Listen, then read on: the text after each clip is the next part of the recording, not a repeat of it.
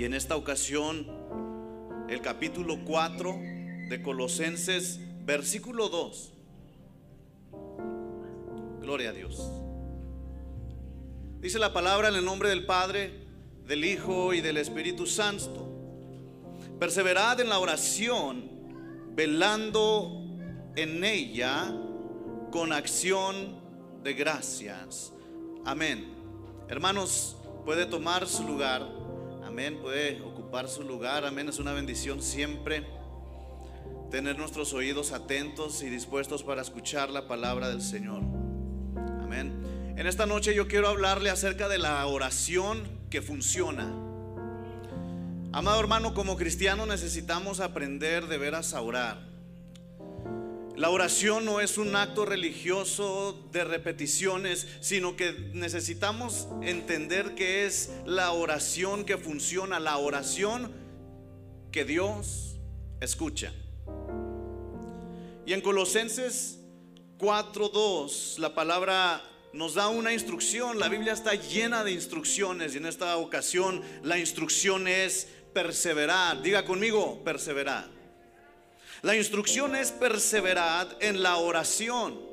Luego dice, velando en ella. Diga conmigo, velando en ella. Eso quiere decir que nuestra oración tiene que ser continua, de día y de noche. Porque habemos algunos que en ocasiones nuestras oraciones nada más son por los alimentos, y para acostarnos a dormir.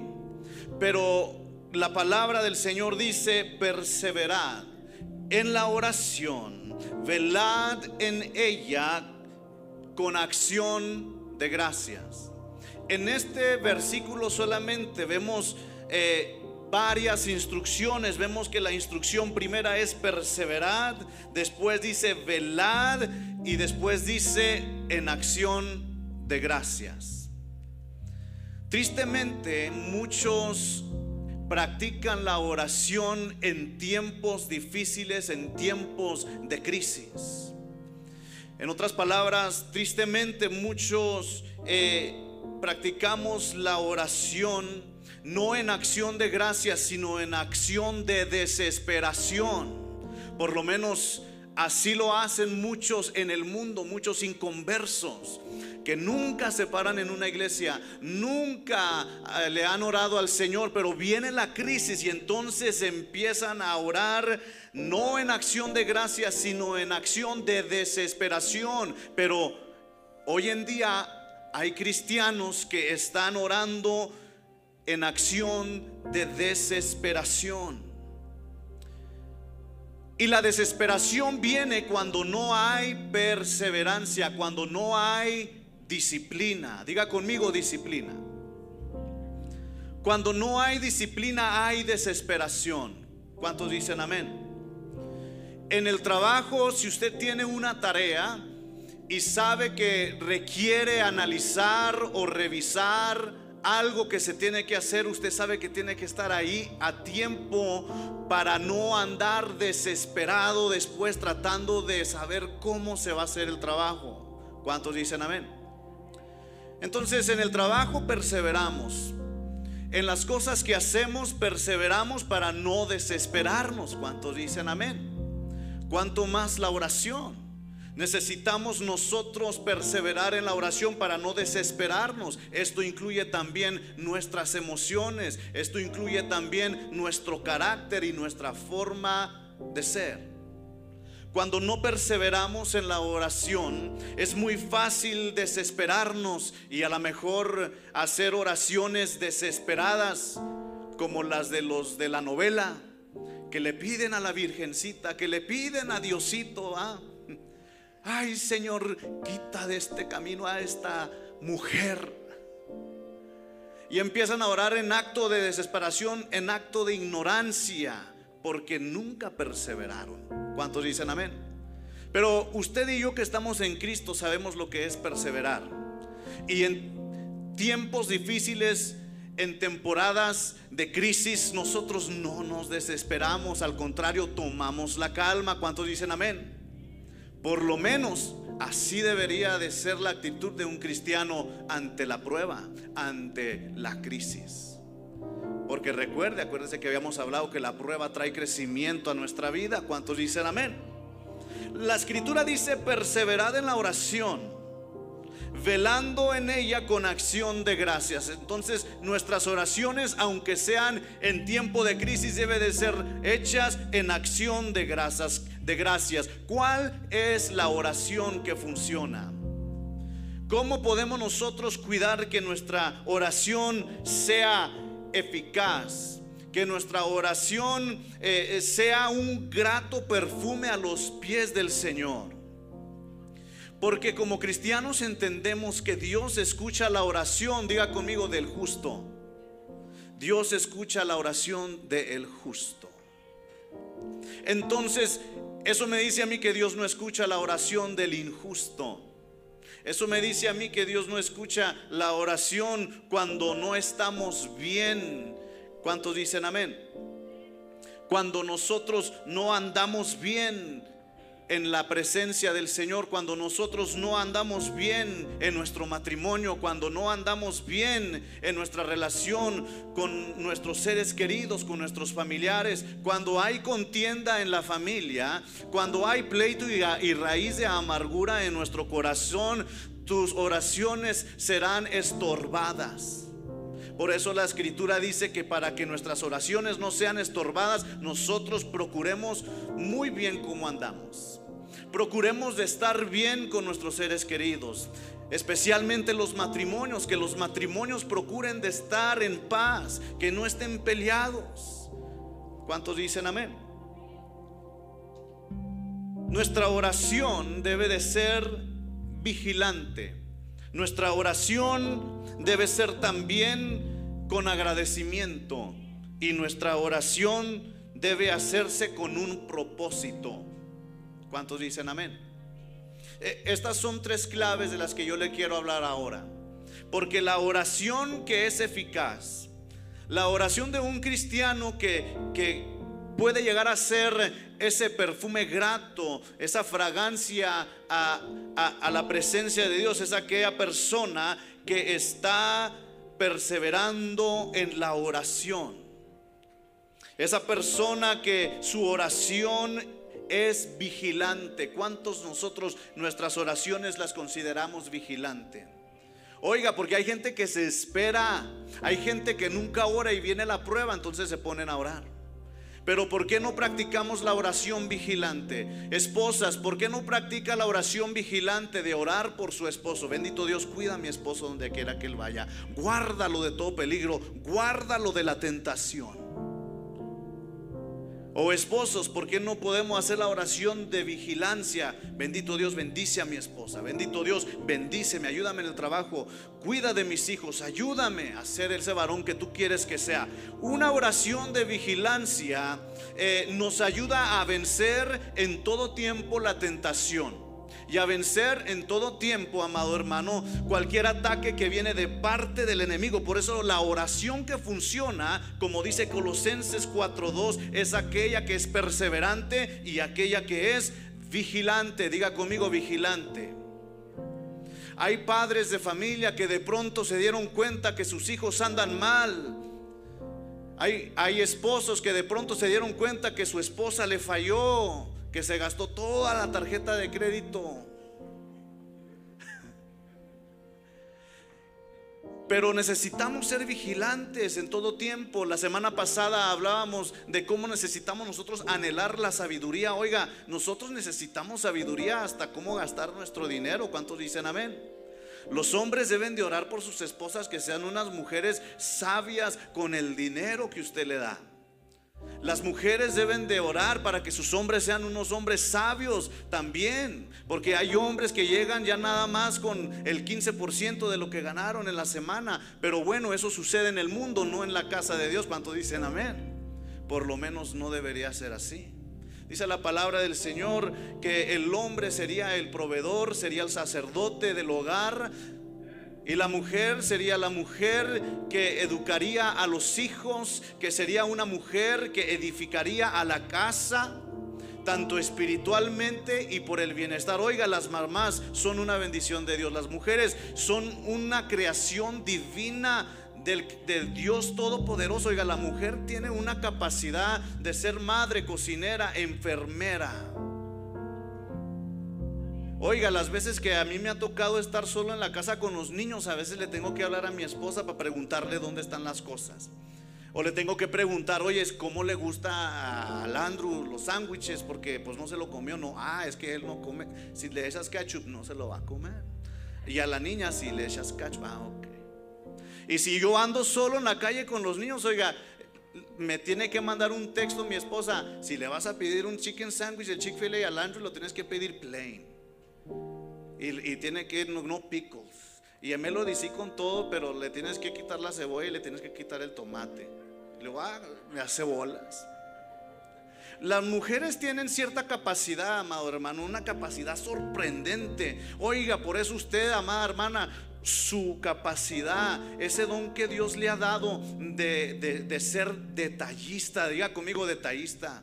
Porque es cierto, yo no he conocido una mujer que no sea detallista. Y cuando me refiero a, detallista, no me refiero a una mujer que cada rato le está regalando al esposo eh, regalo, sino me refiero a una mujer que pone atención a cada detalle en todos los problemas, en todas las cosas que se tienen que hacer. Usted puede usar eso que Dios le dio para su tiempo de oración. Para que usted sea una mujer que persevera en la oración. Una mujer que en su tiempo de oración se va a acordar de los hijos, se va a acordar del primo, se va a acordar de su papá, se va a acordar de su mamá, se va a acordar de la situación que le platicó su amiga en el gimnasio. Usted se va a acordar de muchas cosas. Oiga, nosotros los hombres oramos por nuestra familia, nuestros hijos, eh, la iglesia en general, porque la verdad no nos, no nos aprendemos los nombres de memoria. Oiga, pero hay ocasiones en que a veces, mire, yo lo digo por mí, yo no sé todos los hombres, ¿verdad? pero eh, personalmente, si alguien me, dice, hermano, eh, le encargo que ore por mí por esto y esto y esto, yo lo apunto o reviso mis textos para acordarme. Y, cuando empieza uno a orar, y fíjese, ¿cuál es el punto de orar en perseverancia? Porque estamos hablando también de que nuestra oración debe ser vigilante. La vigilancia tiene que ver con estar siempre listo para cuando surge algo. Siempre listo para cuando de repente vemos que viene la prueba, que viene la batalla, que viene la tentación.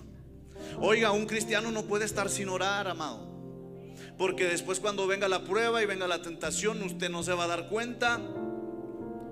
Por eso en una ocasión que les hablé acerca de lo que es la guerra espiritual, una vez les hablé acerca de cómo tenemos nosotros que luchar nuestras, nuestras guerras de las colinas, de lo alto. Nosotros tenemos que luchar nuestras pruebas en los montes para poder ver con amplia vista que viene el enemigo y conocemos sus artimañas y no nos cae de sorpresa. ¿Cuántos dicen amén?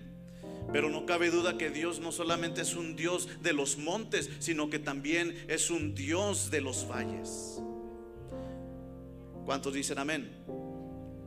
Estemos en los valles o estemos en los montes, si estamos en perseverancia en la oración, siempre vamos a estar listos como si estuviéramos siempre en los montes. ¿Cuántos dicen amén? Entonces, nuestra oración debe ser vigilante. Debemos estar despiertos y alertas al orar. La frase velad y orar se encuentran en la Biblia frecuentemente. Amén. Orar fervientemente. ¿Cuántos dicen amén?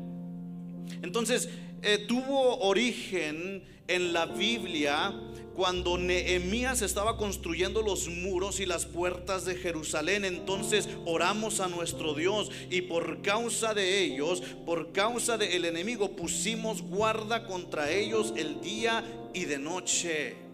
Cuando Nehemías estaba reconstruyendo los muros de la ciudad, dice la palabra y usted conoce la historia, siempre estaban en constante vigilancia.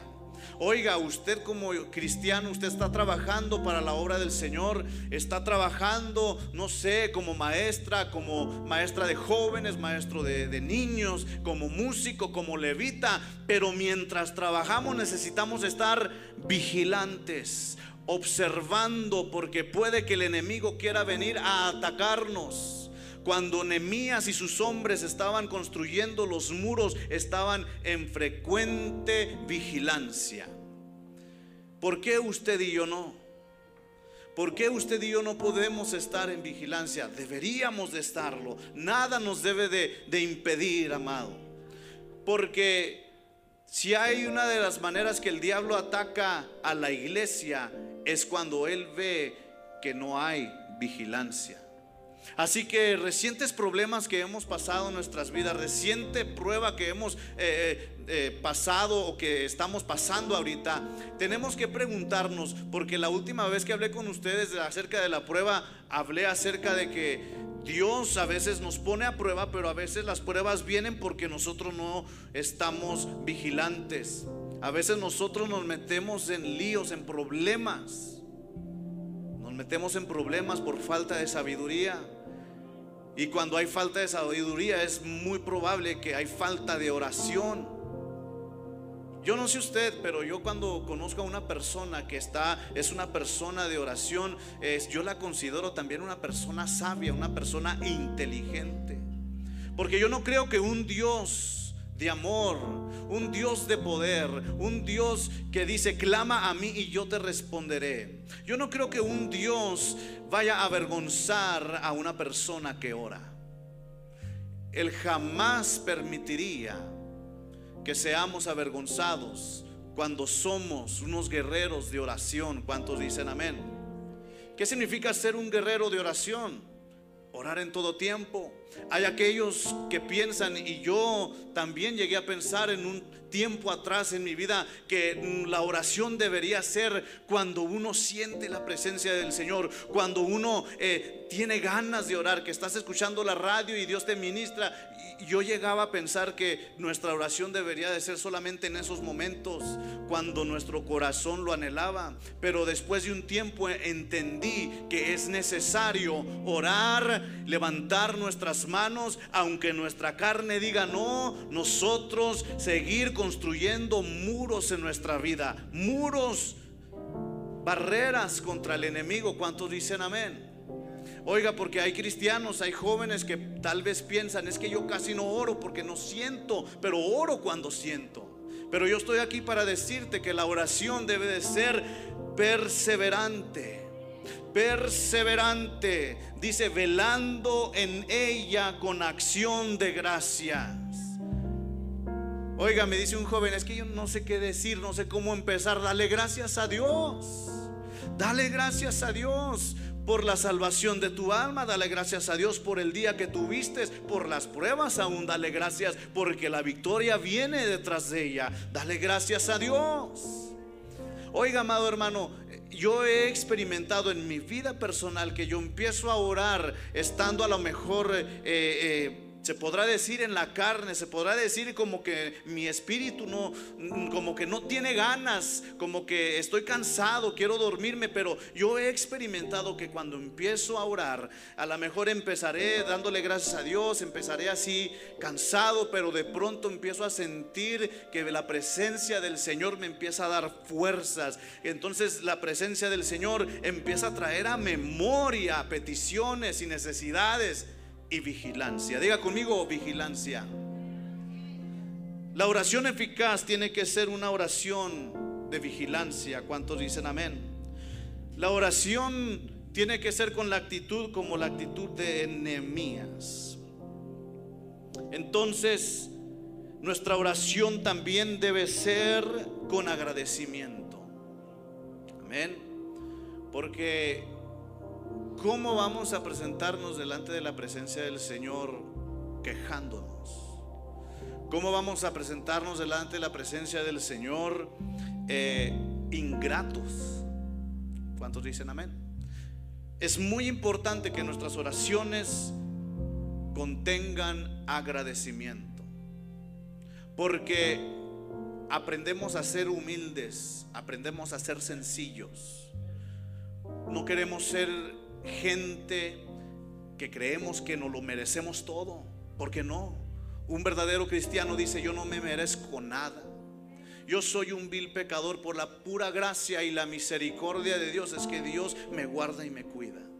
Es por eso que Dios me, dio este carrito. Es por eso que Dios me dio esta casita. Es por eso que Dios eh, eh, me, me dio este trabajo. Estar agradecido con lo que tenemos. La palabra del Señor dice que cuando somos fieles en lo poco, Él nos pone en lo mucho. Así que parte de la fidelidad a Dios, parte de la fidelidad a Dios es ser fiel en lo poco. Porque hay gente que dice, no, pues cuando el Señor me bendiga, cuando tenga casa, carro, cuando tenga trabajo y dinero, entonces busco a Dios. Entonces le doy gracias a Dios.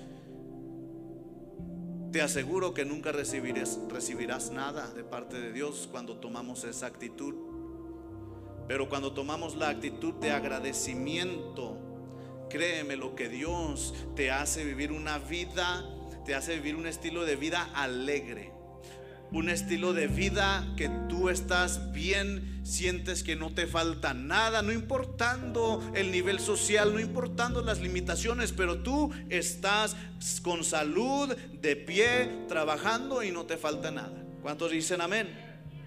Debemos de estar agradecidos porque el agradecimiento es un ingrediente importante en la oración efectiva. Amén. No como en las novelas, porque en las novelas, oiga, empiezan y van con sus emociones. Ay, Señor, que quita a, a Doña Chona. Quítala del camino de mi hijo porque no me gusta para él. Ay, Señor, ay, que algo le pase a Don Chuy. Que algo le pase, no sé, es quítalo de mi camino, que no lo soporto. Entonces necesitamos aprender a que nuestra oración debe ser vigilante y en agradecimiento. Y algo muy importante también es de que nuestra oración debe de siempre buscar la voluntad de Dios. Porque nuestra oración, amado hermano, eh, tiene que ver de que Dios vea que nosotros estamos buscando su voluntad a su nombre.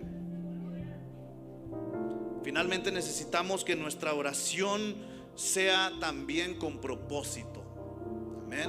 ¿Qué propósito tiene el que yo ore todos los días? ¿Qué propósito tiene el que yo ore constantemente? Oiga, usted puede pensar, yo puedo pensar en muchos propósitos. Yo tengo un propósito con mi familia, yo tengo un propósito en mi matrimonio, yo tengo un propósito para orar por la iglesia, yo tengo un propósito para orar por el grupo de alabanza, yo tengo un propósito para orar por las maestras de escuela dominical, tengo un propósito para orar por los jóvenes, por los niños. Oiga, si vamos a hablar de propósitos, no es muy difícil pensar qué propósito tiene la oración.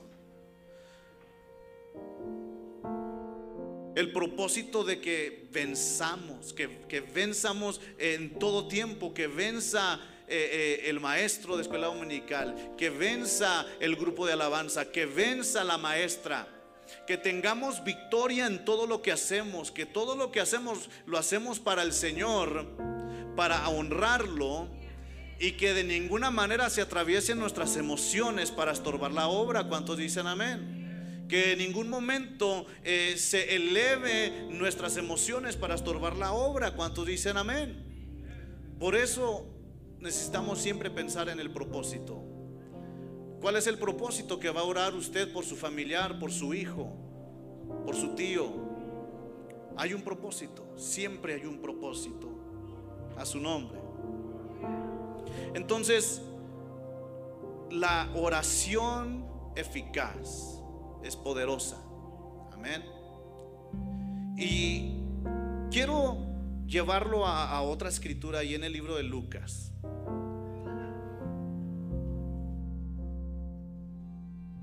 Porque la oración no solamente tiene poder para mover el corazón de Dios, para que el Señor eh, vea que le estamos buscando, pero también nuestra oración sirve para que hombres y mujeres que no son cristianos obren a nuestro favor.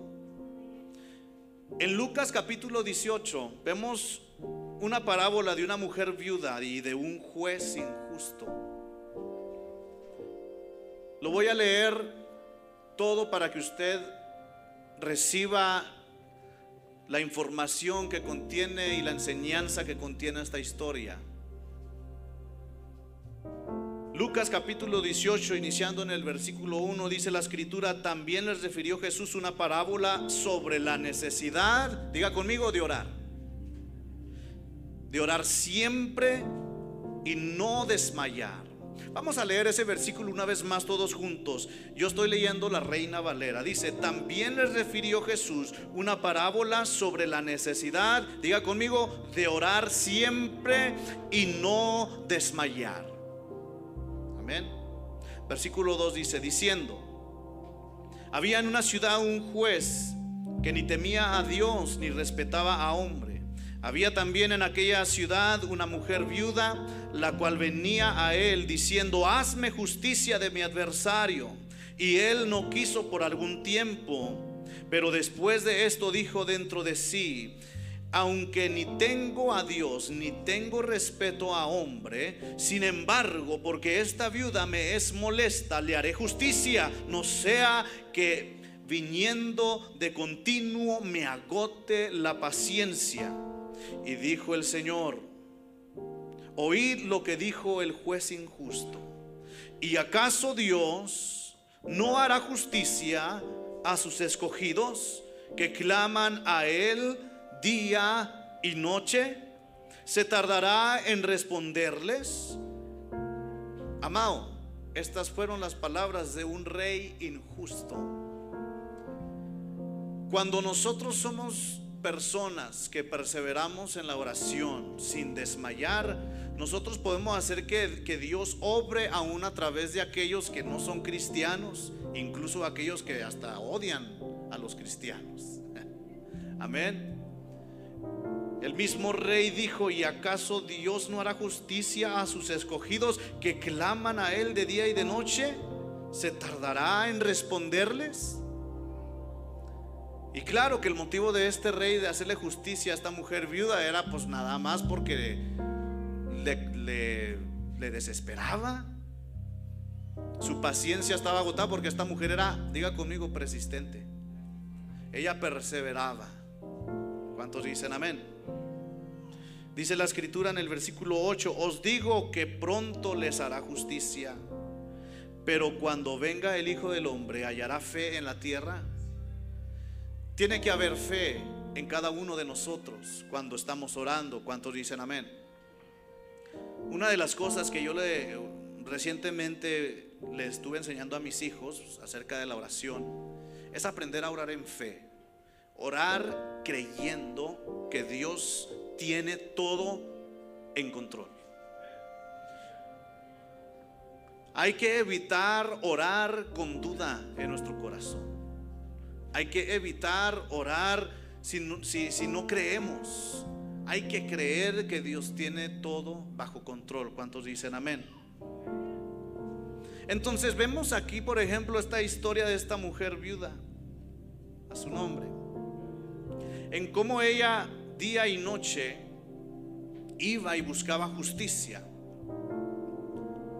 Pero por su perseverancia, por su fe, Dios usa hasta el inconverso para bendecir a aquellos que son constantes. Esta parábola Jesús la menciona para darnos la enseñanza de por qué es importante orar sin cesar. Porque es importante orar en todo tiempo y sin desmayar. Esta mujer viuda oró y le pidió mucho tiempo a este juez malo que le hiciera justicia por su adversario.